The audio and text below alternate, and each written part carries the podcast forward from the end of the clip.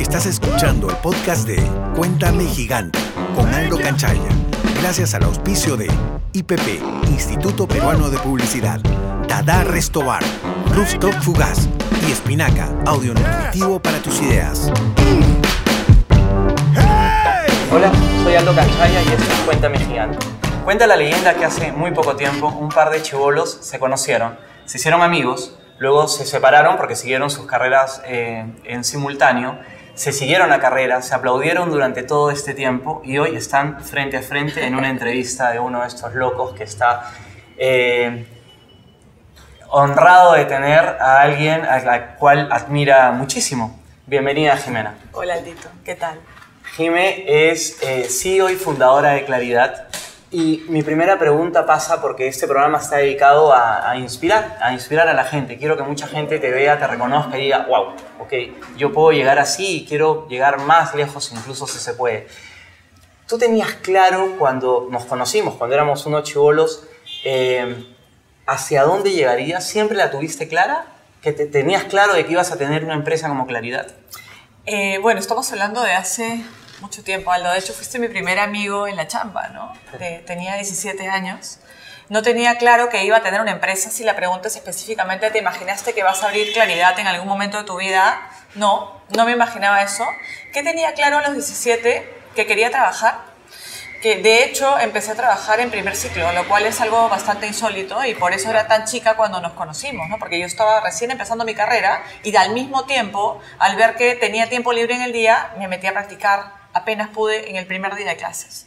¿Qué tenía claro? Que quería ser la mejor publicista que pudiera. Tenía claro que había escogido una carrera que me llenaba de pasión y tenía claro que iba a hacer lo posible por ser alguien importante en mi profesión. ¿no? Eso tenía súper claro en ese momento.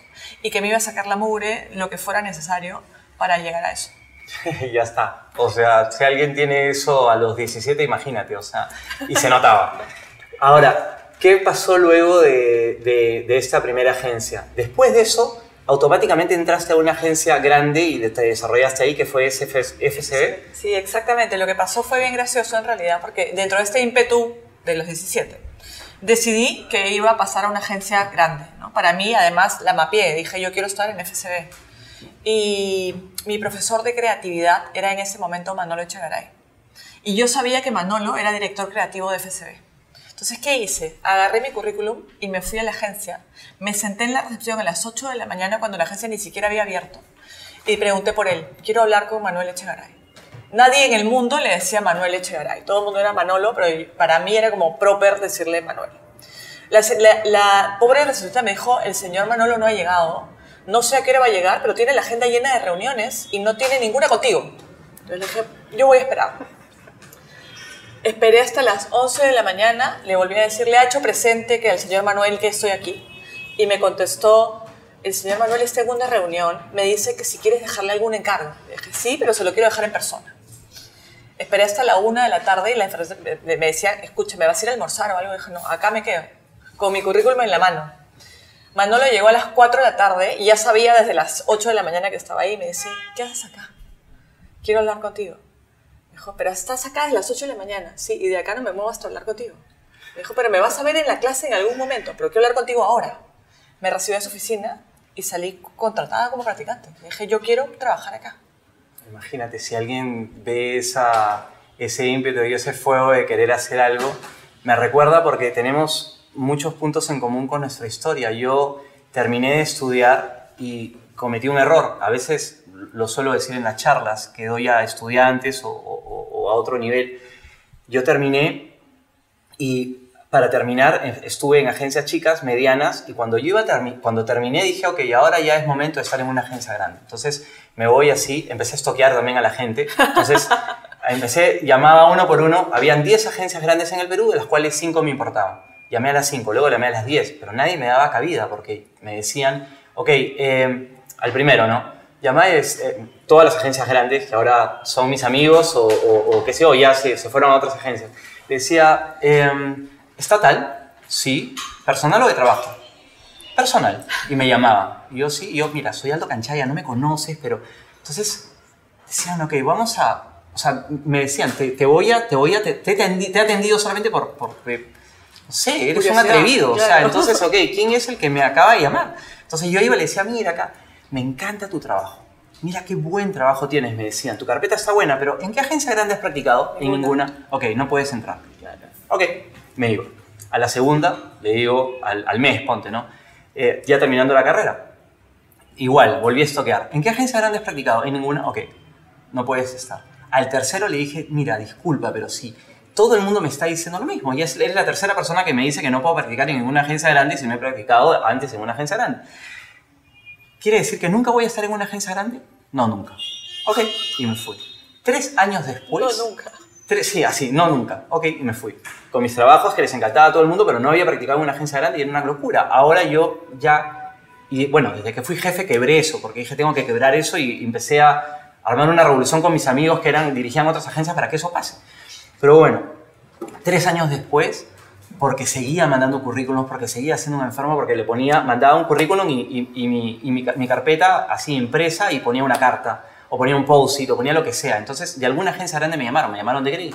Entonces voy y me contrataron y todo, y cuando yo entré la primera, la primer- el primer día, yo dije, de acá no me sacan, o sea, yo me amarro, Me atornillo. me atornillo, me pongo, o sea, hago huelga de hambre, me pongo así, me amarro, porque no me podían sacar. Y desde ahí mi carrera despegó, o sea, fue como, ok, tiene que pasar porque tengo, yo solo quería en una agencia grande, o sea, quería saber, hoy dirijo una, ya tengo una agencia, me encanta, eh, eh, eh, hemos, estamos haciendo algo bonito, pero el inicio cuesta, definitivamente. Y lo que tú tenías en ese tiempo, y por eso quería que estés aquí en el programa, gracias por, por, por la diferencia con tu tiempo, es porque, claro, tú tenías esa, ese ímpetu de chivola y mira cómo llegaste a estar en una, en una red como FCB, y no solo en Perú, sino que lograste ser un líder latino y luego parte del board mundial.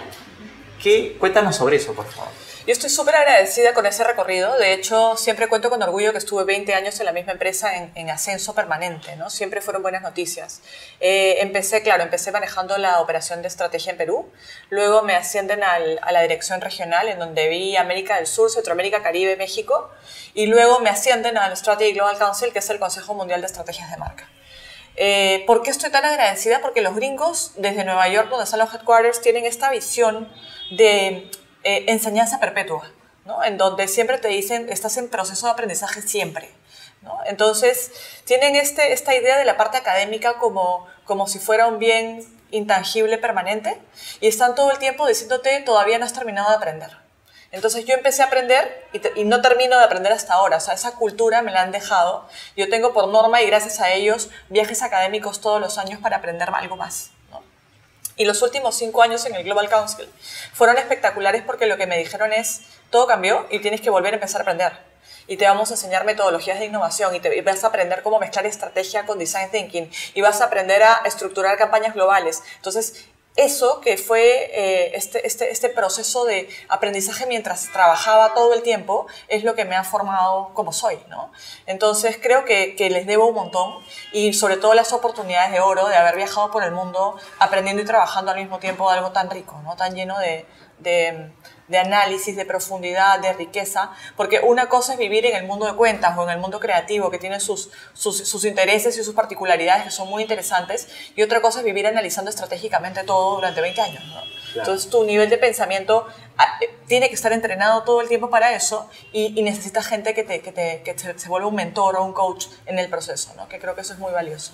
Ahora, el, el estar parado frente, parada frente a un mundial, frente a un pata absolutamente inteligente, clever y que esté ahí top en el mundo, no es fácil, ¿no? Porque hablar con él o presentarle trabajos, me imagino, en tu caso es como que tienes que prepararte muchísimo para poder llegar y poder sorprenderlo, porque nada lo sorprende. Entonces eso te pone muy, eh, te pone muy, muy en, en, en buscar los detalles, en buscar la excelencia, te va puliendo ¿no? a lo largo de los años. Y 20 años después, creo que yo también eh, vi una evolución en tu carrera a lo largo de, de los años y lo que hacías y, y los EFIs que te ganabas todos los años, porque creo que todos los años ganabas varios. Sí.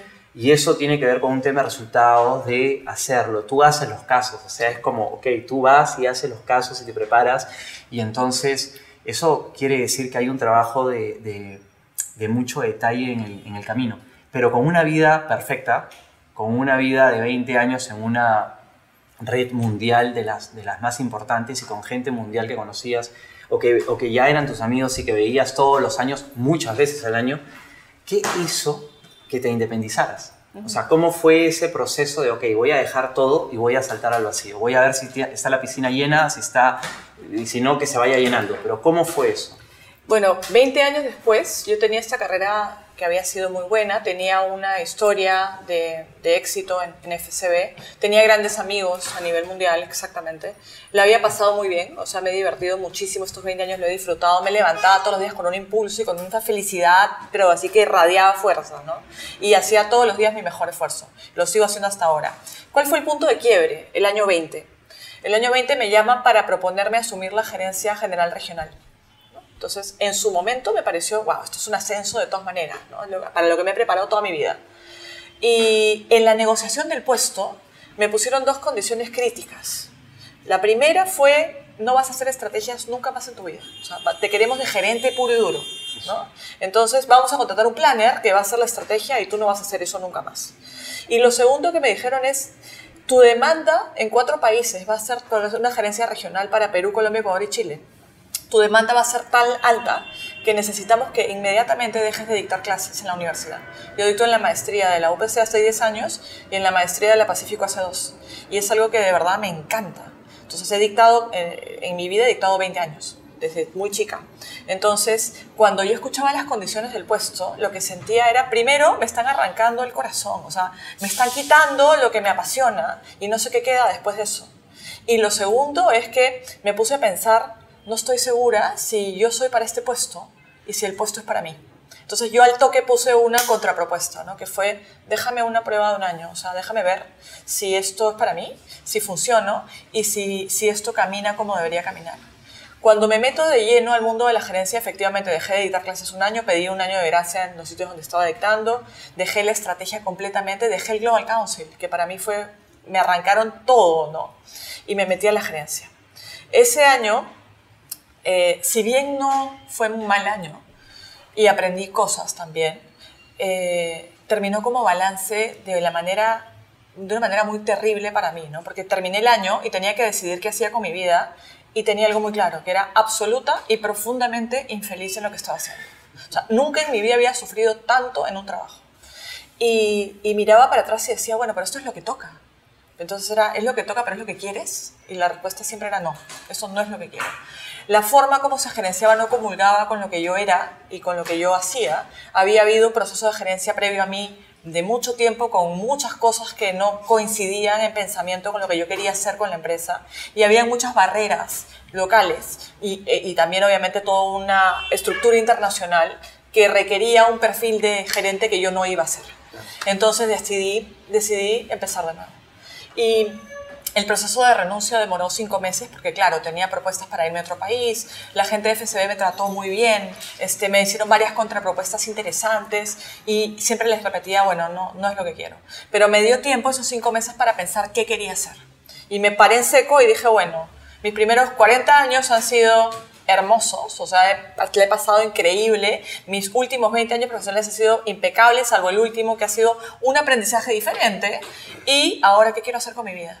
La primera respuesta a eso fue, quiero seguir trabajando, porque tenía un esposo que me decía, has trabajado a los 17 años, tómate un sabático, quédate en la casa, este, ya no trabajes, no te preocupes. ¿no?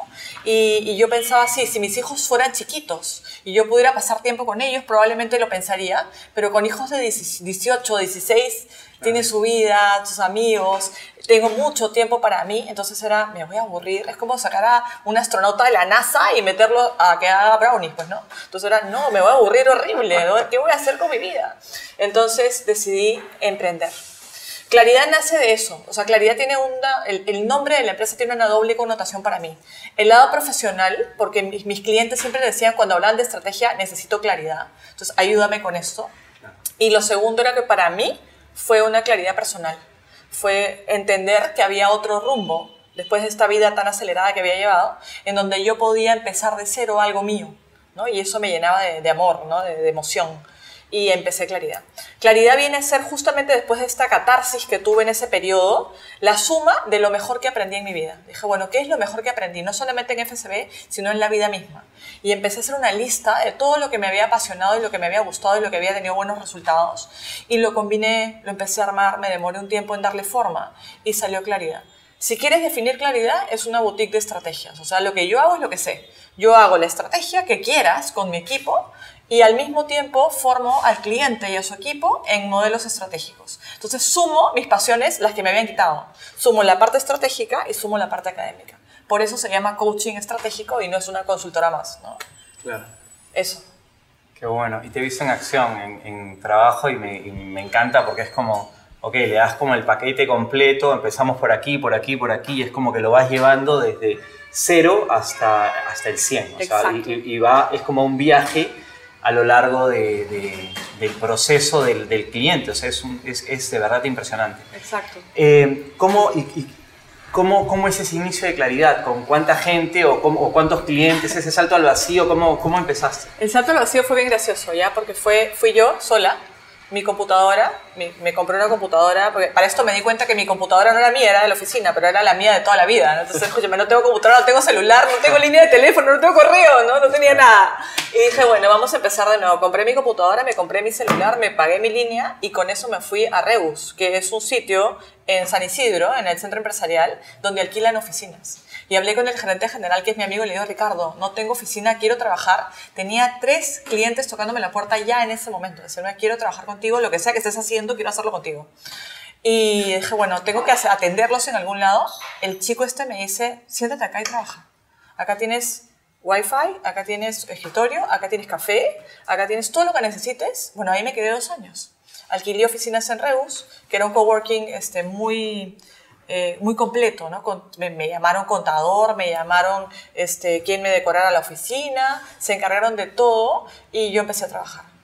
Eh, inmediatamente empecé a pensar también quién me podía ayudar en este camino y no me fue muy difícil. Así como hice la lista de lo mejor que aprendí, hice la lista de la mejor gente con la que había trabajado en 20 años en el mundo, ¿no? Gente que se había ido cliente, gente que estaba en otra agencia, que estaba haciendo maestrías fuera y empecé a llamar uno por uno y todos vinieron a claridad. Hoy día trabajamos todos juntos. Hemos trabajado juntos entre 8 y 15 años, o sea, nos conocemos muchísimo. La persona con la que, digamos que es mi mano derecha es Inés Lertora, que ve toda la parte de negocios. Inés trabaja conmigo 23 años. Empezamos juntas y ahora estamos juntas. Es un equipo súper consolidado. Eh, trabaja conmigo Isabel Freire en Ecuador, trabaja conmigo Laura Cabero en Brasil. O sea, gente que se ha ido sumando desde otros países también. Y el modelo de claridad es muy flexible, entonces permite estas sumatorias desde donde estés. Si tienes ganas de trabajar, se puede. Y el equipo local, pues ya somos 28 personas manejando más de 50 marcas. Ha sido un crecimiento así astronómico, abrumador, muy bonito, ¿no? Increíble, te felicito, de verdad. Estoy muy contenta. sí, qué orgullo, qué orgullo verte en, en, en, el proceso a lo largo de la carrera. Si algo tienes justamente eh, en todo este tiempo, es claridad. O sea, la tenías clara de chivola, la tienes clara ahora, y si la tienes clara de chivola y eso, ok, me siento hasta que me atiendas y hasta que yo tenga que hablar contigo y no sé qué, es una locura. o sea, te tiene que ir bien de todas maneras. ¿Cuál es la mejor campaña, que, la mejor o la que más recuerdas, la memorable, la, la, que, la que te toca fibra y dices, ah, qué, qué lindo, en la que has trabajado? Has trabajado en muchísimas campañas, has diseñado muchísimas estrategias, has hecho mucho planning, te has metido en creatividad, has hecho muchas cosas a lo largo del tiempo. Has ganado muchísimos EFIs, has ganado Leones, has ganado muchas cosas. ¿Qué es, ¿Cuál es la, la, la que más recuerdas? La que más recuerdo es una local, y te voy a contar por qué ella. Este, fue una campaña que, la primera campaña que hice con, con Chini Polar para una marca que no existía en ese momento que se llamaba UTEC, o sea que se terminó llamando UTEC. Este es del grupo Hoshi, llega el cliente y nos dice, queremos hacer una universidad para ingenieros, no tenemos idea de cómo se va a llamar, no tenemos campus, no tenemos nada, tenemos un panel en la carretera que es de TechSoup, que es nuestra otra marca, y la pueden usar si quieren. Y trabajamos con un chico colombiano, un chico argentino, este, Chini y yo, y el equipo de cuentas, estaba Inés, por ejemplo, ahí. Y me, me, encantó eso porque, ¿qué aprendí en ese momento? Aprendí que con la publicidad, que hasta ese momento para mí servía para fines comerciales, ¿no? si tú ves la Real Academia la Lengua, la define horrible, dice, es para movilizar la oferta y la demanda. Es verdad, es para movilizar la oferta y la demanda, pero ahí no hay magia, ¿no? Con este proceso aprendí que con la comunicación tú puedes cambiar el mundo y tú puedes generar un impacto importante en la vida de la gente. ¿No? Y ese para mí fue un aprendizaje personal. Por eso es que me acuerdo específicamente de esa campaña. ¿Qué fue lo que pasó? Se terminó convirtiendo en el billboard que produce agua potable, que fue la campaña de lanzamiento de UTEC, que ganó cinco leones en Cannes, que fue súper prestigioso para el Perú, pero sobre todo yo me llevo de eso el haber empezado con algo realmente de cero, en donde no tenía ni siquiera marca, no tenía campus, no tenía absolutamente ningún criterio de, de parámetro y haber construido esta universidad que hoy día es tan exitosa y a la que le va tan bien, ¿no?